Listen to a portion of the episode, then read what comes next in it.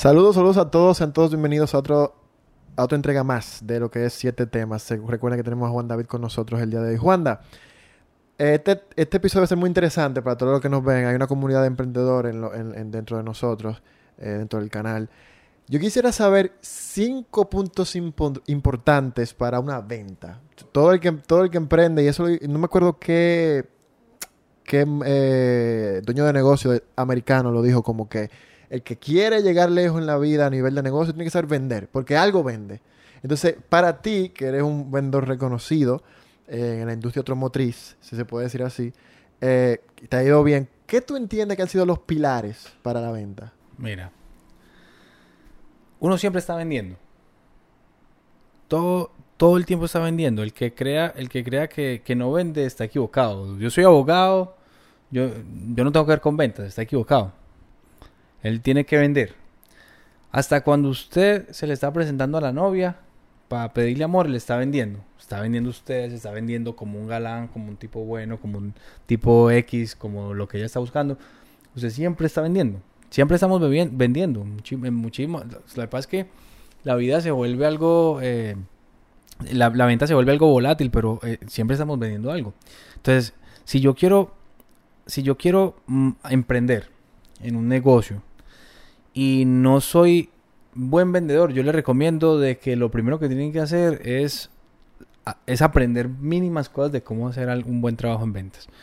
Inicialmente, para mí lo más importante es el servicio al cliente.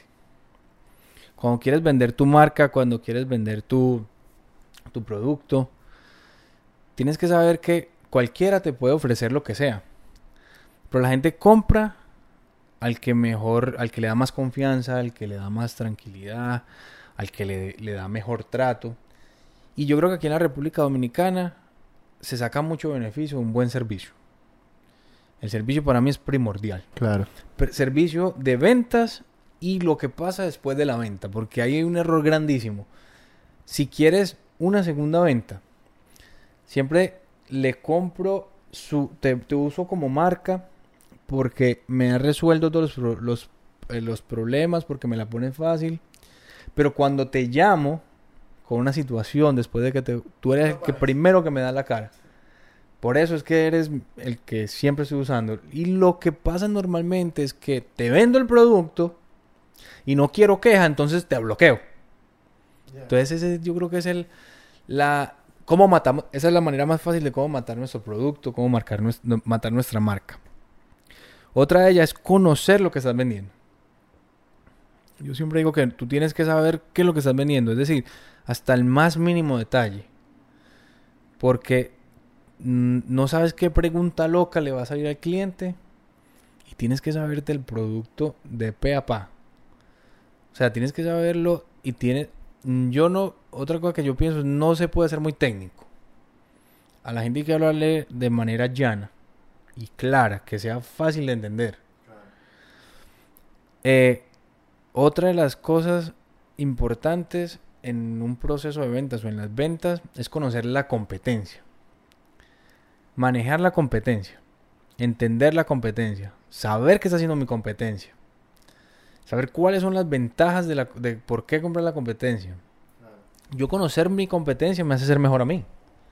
Yo saber que la agencia tal maneja mejor video, me hace llevar, llegar a mí a un punto de la excelencia. Porque quizá tú manejas un excelente video. Pero ¿qué sabes tú si te hace falta un poquito más para estar allá en el top, top, top? Te hace ser más competitivo. Eh, otra de las estrategias importantes al momento de venta es, eh, te dije, bueno, conocer nuestro el servicio al cliente, conocer nuestros productos, conocer la competencia, saber muy bien lo que vamos a hacer en el servicio postventa. Y otra estrategia puntual eh, en, las ventas es ese cierre de negocio efectivo. Muy difícil pero importante. Es, es el punto crítico de una negociación. Es saber, mira, una intención, una palabra mm, bien intencionada y mal intencionada pueden ser un punto de, quiebre. Si digo algo que de pronto para mí me parece gracioso y el cliente no me lo compra como gracioso, me puede tumbar una venta. Entonces tengo que estar muy seguro de cuándo es el momento que tengo que apretar el cierre de negocio. Y eso se escucha, eso se, eso se, sabe dejando hablar al cliente. Hay que, hay que, la parte primordial de la venta, que esa sería como la sexta, como el sexto punto, es la detención de necesidades. Tú tienes un, un producto, tú tienes un servicio, un bien que estás vendiendo.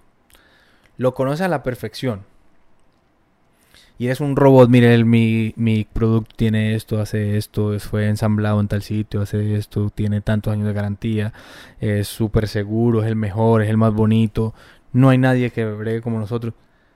Y el cliente está así. Te tiene que dejar que el cliente le diga qué es lo que verdaderamente quiere. Porque lo que quizás sea para ti relevante, para el cliente es irrelevante. Es sencillo, por ejemplo, en el área automotriz hay personas a las que les gusta el interior de los carros más que el exterior. Yo, por ejemplo, a mí me encanta que los interiores sean preciosos, que me sienta cómodo en el interior. Pero hay gente que le gusta más lo que ve la gente de afuera. Wow, ese es el megacarro que anda. Wow, mírale esas luces. Pues entonces a mí no me interesa que un vendedor me diga que el carro va a hacer un cambio de caja en tres días y que va a cambiar por fuera. Porque yo me siento muy cómodo por dentro. Agradezco tu información, pero no es un, no es un punto neurálgico para mí. Entonces hay que saber entender a la hay que saber escuchar a la gente. La gente es la tú tienes que saber en qué punto tú puedes atacar la necesidad del cliente tus productos son, qué sé yo, café. Y a una y a la persona si tú pones a hablarle que el café con leche tuyo es el mejor, el café con leche y el tipo al final de cuentas, oye, tú has hablado dos horas, pero tú no me has dejado decirte que yo soy intolerante a la lactosa. y ocurre. Claro, claro. Es real, entonces hay que ser muy cuidadoso con el servicio al cliente. Hay que conocer mi producto. Hay que conocer la competencia y eso es muy importante porque la competencia me hace ser mejor. Hay que entender las necesidades de los clientes y ajustarle mi producto a sus necesidades. Y hay que ser muy cuidadoso con el, con el cierre de ventas. Y el cierre de ventas es un, es un, es un segundo. Es ese segundo donde tú tienes que aprender a conocer ese segundo. En el que ya tú cubriste todas las otras partes. Y el cliente te dice, y tú notas el convencimiento del cliente. El cliente te está diciendo, sí, yo quiero más, quiero más, dame más información. Esto es lo que ya, creo que tú y yo vamos a hacer buen trabajo. Creo que tú y yo nos, nos vamos a entender.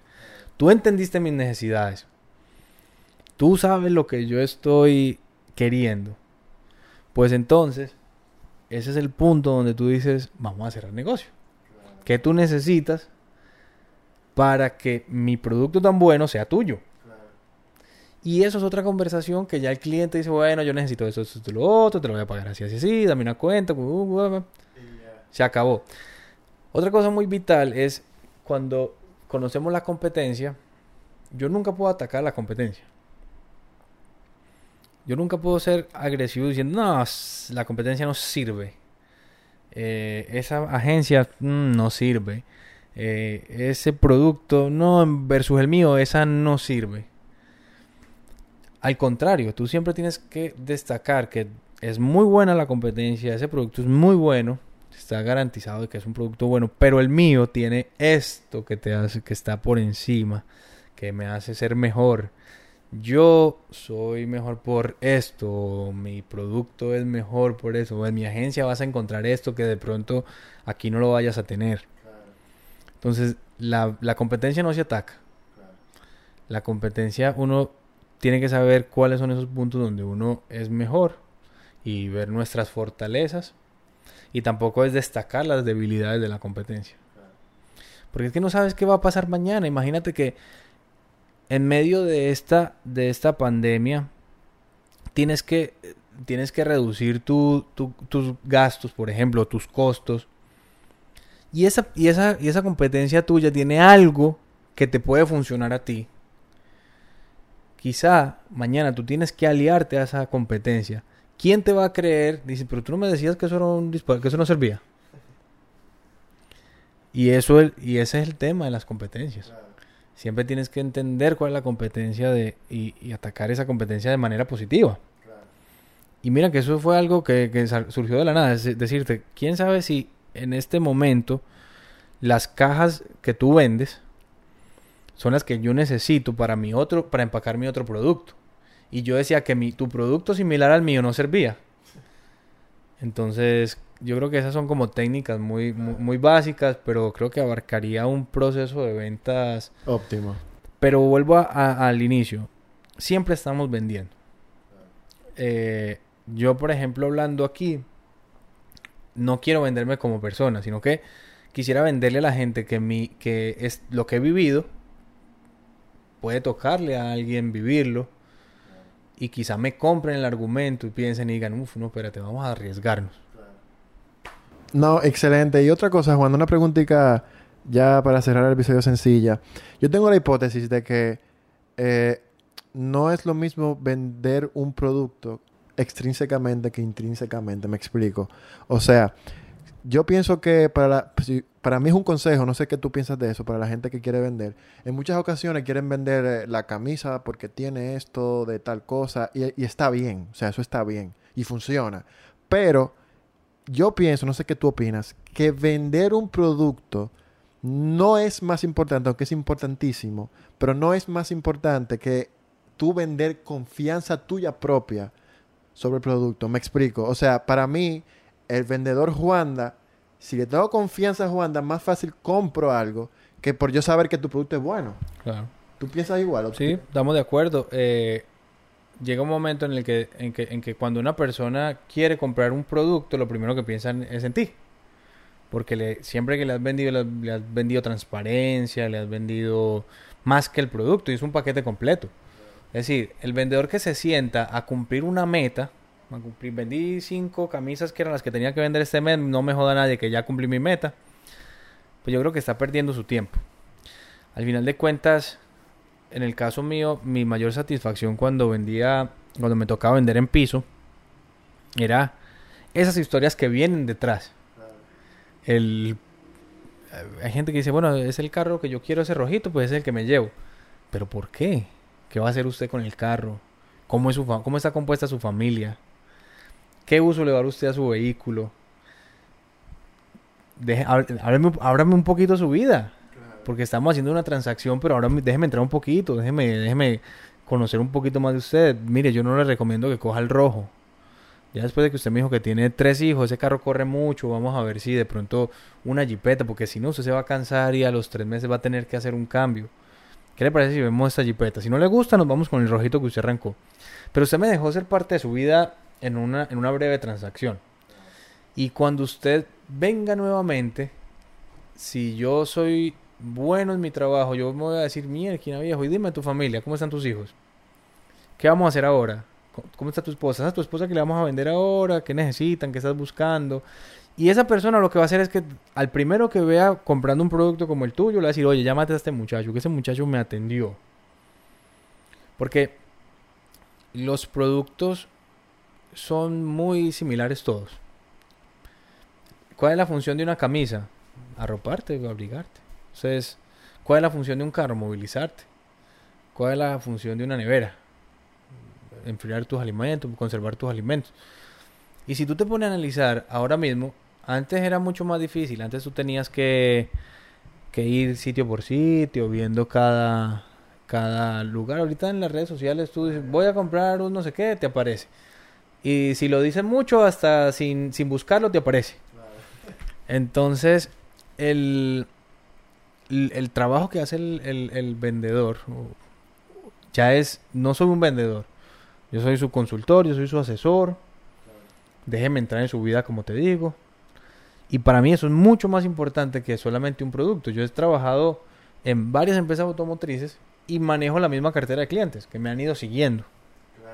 Entonces un plus.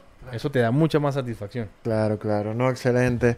Em, señores, ya tienen un excelente episodio donde hablamos sobre las ventas en general. yo creo que le va a aportar mucho a todos ustedes. Recuerden que tenemos a Juan hasta el domingo. Así que seguimos el día de mañana, jueves, para ustedes. eh, con ustedes. Recuerden que esto llega a ustedes gracias a Rods Media. Eh, nos dedicamos a la creación de contenido, así que seguimos con usted el día de mañana y créanme que el, el tema que viene es muy chulo, así que nos vemos el día de mañana. Gracias por la sintonía.